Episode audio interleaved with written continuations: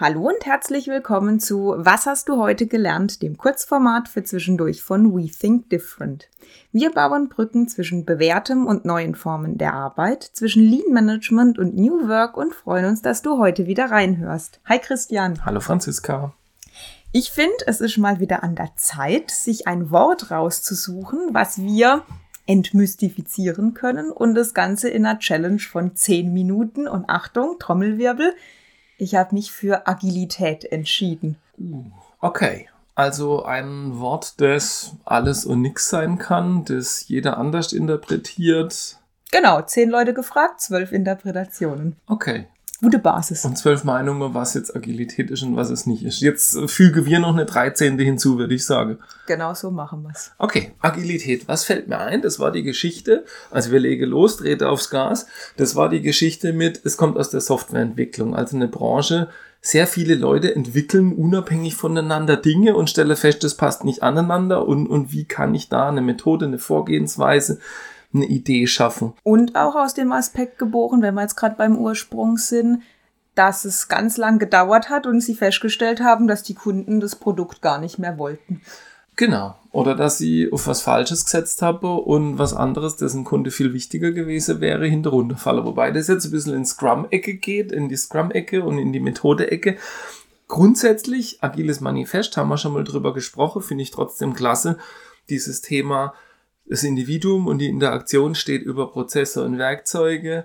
Ein funktionierendes Produkt steht über eine umfangreiche Dokumentation. Die Zusammenarbeit mit dem Kunde steht über irgendwelche riesige Vertragsverhandlungen.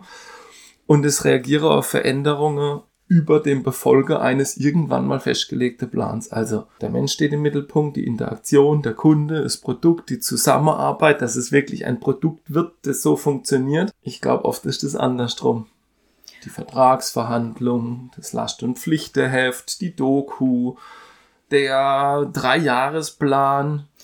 Es spielt halt ganz klar drauf an, welches Managementprinzip du quasi dahinter legst, ob das eher dieses, du möchtest planen, es ist stabil, es ist auf lange Zeit ausgelegt oder, und jetzt ist eben genau das der Punkt, du bist in einem sehr dynamischen Umfeld, du brauchst quasi eine andere Form des Organisierens und das ist für mich, du hast jetzt, weil es daherkommt, die Produktentwicklung und wirklich Fokus aufs Produkt gelegt.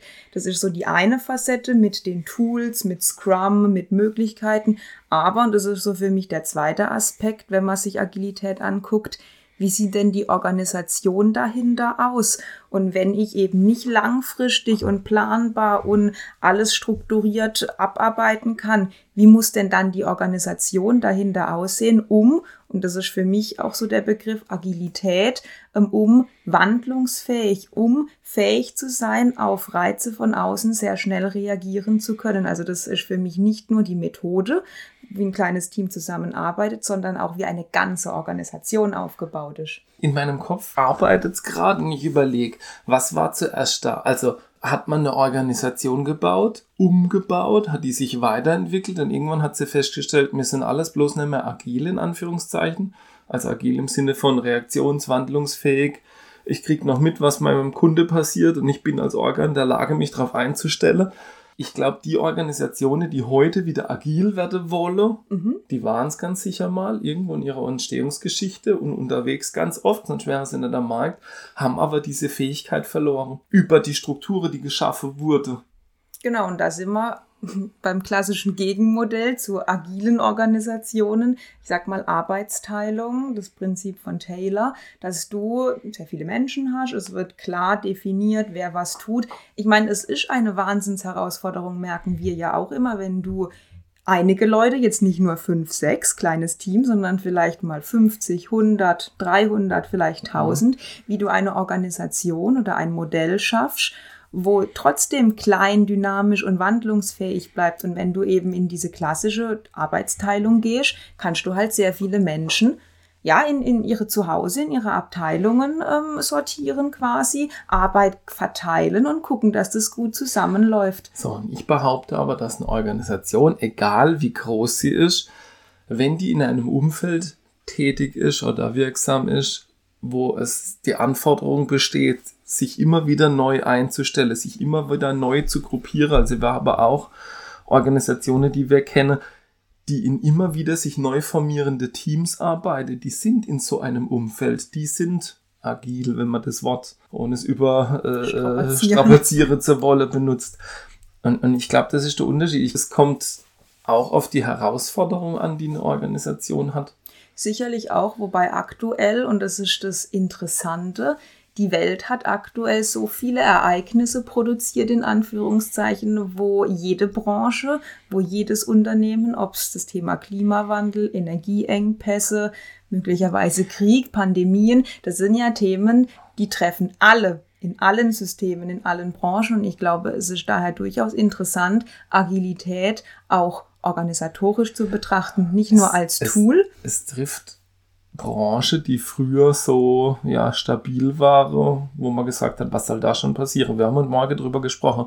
Du hast Stahlwerk, du hast riesige Energiekosten, die, die gerade durch die Decke gehen und du hast rein niedrig Wasser, das heißt, es kommen keine Rohstoffe mehr und wenn sie da sind, kann ich eigentlich fast nichts draus machen, weil die Energiepreise durch die Decke gehen.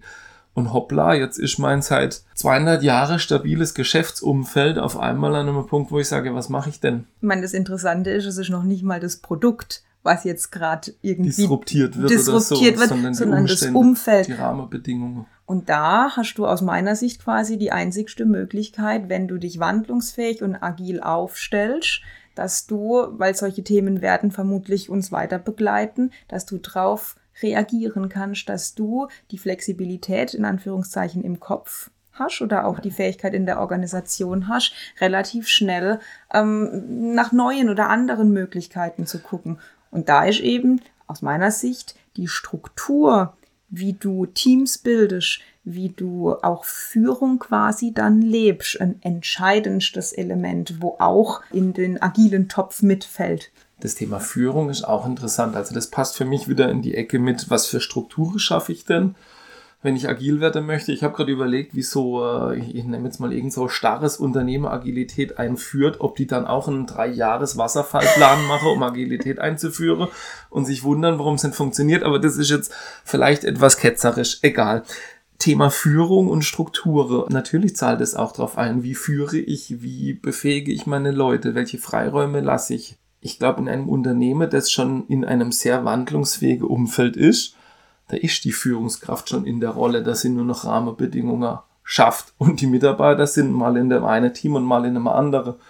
Da weißt du als Führungskraft oftmals gar nicht genau, was die Person fachlich überhaupt macht. Du weißt, dass sie eine sehr gute Fachkraft ist oder dass sie vielleicht irgendwo in einem Projekt gerade tut. Genau, ich glaube, das ist auch gar nicht schlimm, weil Wertschöpfung zu betreiben mit verschiedenen Menschen aus verschiedenen Bereichen, das ist ja eigentlich das, was es das ausmacht. Ist, genau, aber Achtung, das ist genau dann nicht schlimm, wenn du als Führungskraft so eine relativ offene Denke hast, zu sagen, hey, ich, ich bin der Coach, ich bin der Trainer, ich bin da, wenn was verrutscht. Insgesamt schaffe ich die Rahmenbedingungen. Wenn du derjenige bist, der sagt, alle Entscheidungen gehen über mich und das muss ja schließlich ich verantworten, weil ich bin hier der Chef, dann ist es für dich schon ein Problem, wenn dein Mitarbeiter in einem Projekt ist, das was er arbeitet, von dem du, wo du weder Einfluss drauf nehmen kannst, noch dich jemand fragt, ob dir das Ergebnis passt. Hm, geht auch so ein ganz kleines bisschen in die Vertrauensecke. Auch, natürlich. So, und also ich denke, allein mal egal, ob wer jetzt was präferiert, aber die Tatsache, dass eine Person all das, was auf einen einprasselt, jeden Tag kommen neue Nachrichten oder neue Themen, wo man ja theoretisch wieder überdenken müsste, wie man jetzt weitermacht, das als eine Person alleine zu glauben, dass man das managen kann, vergiss es, das geht gar nicht mehr. Das, da, da platzt dir der Kopf und du rennst quasi dich in deinem Hamsterrad zu Tod.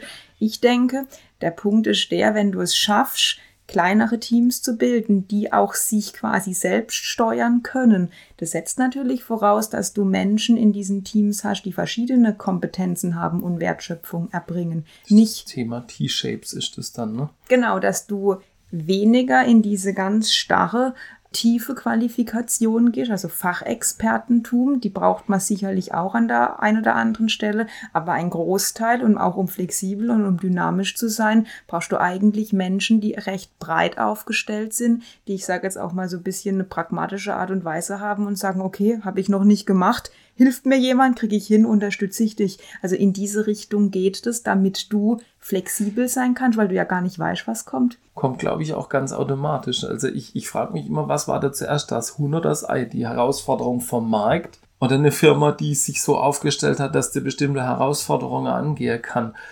Du hast gesagt, diese Fachexperte-Rolle. Ich kann jetzt als Beispiel nicht nur Software programmieren, sondern ich kann auch in einem Steuerungsschrank einen Draht umverlege, in Anführungszeichen. Ich verstehe aber auch was Mechanisches an der Maschine. Das heißt, ich kann die Zusammenhänge herstellen oder ich habe ein Team von Leuten, die sehr breit aufgestellt sind, um reagieren zu können.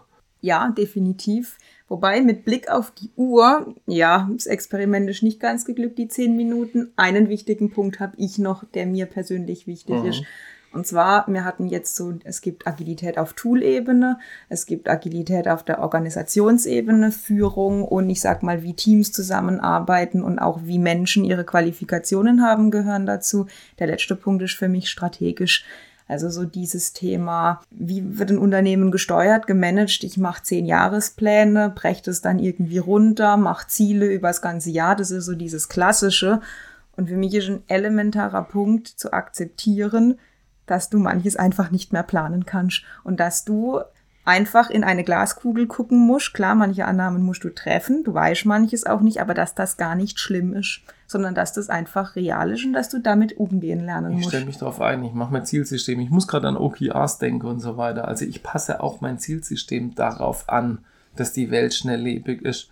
Und da gehört ja nicht dazu, dass ich sage, jetzt als Beispiel Umsatzwachstum 15 Prozent übers ganze Jahr, sondern dass es auch mal 30 sein könnte, wenn es der Markt hergibt.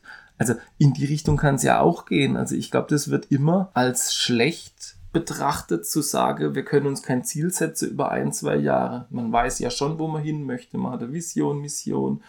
Man hat irgendwo einen Sinn in seiner Tätigkeit. Aber die Chance zu nutzen, die der Markt bietet, und nicht an einem Plan festzuhalten, wenn es schon lange nicht mehr möglich ist, sondern zu sagen, was jetzt habe ich neue Karte auf der Hand, was kann ich denn jetzt draus machen? Ich glaube, das ist das, wo die Firmen sich drauf einstellen, wo sich Teams drauf einstellen, wo sich Menschen drauf einstellen und dann wird da eine runde Sache draus. Und ob man da dann am Schluss agil dazu sagt oder keine Ahnung wie. Das darf jedem das Seine bleiben. Trotzdem siehst du, wie vielfältig dieses Thema ist. Und ich glaube, uns also zumindest mein Anliegen ist auch ganz klar, Agilität ist viel mehr als Scrum. Also ihr seht, was da alles dahinter steckt. Das ist ganz wichtig für sich als Organisation, mal die verschiedenen Ebenen anzugucken und dann auch zu sagen, das passt für uns, da müssen wir uns verändern, da vielleicht weniger. Also äh, jedes Unternehmen darf sehr gerne seine eigene Interpretation von genau. diesem mystischen Wort der Agilität finden. Und die richtige Methode an der Stelle einsetze, wo es Sinn für sie macht und nicht, weil es gerade alle tun irgendwie. Schande über uns, es ist etwas länger geworden. Ich hoffe, du siehst uns nach. Okay, also, wenn auch du Interesse an dem Thema Agilität hast und herausfinden möchtest, was es für dich und deine Organisation bedeutet, dann melde dich einfach bei uns. Du findest uns unter www.we-think-different.de. Wir hoffen, es hat dir gefallen. Hör doch einfach wieder rein. Bis bald.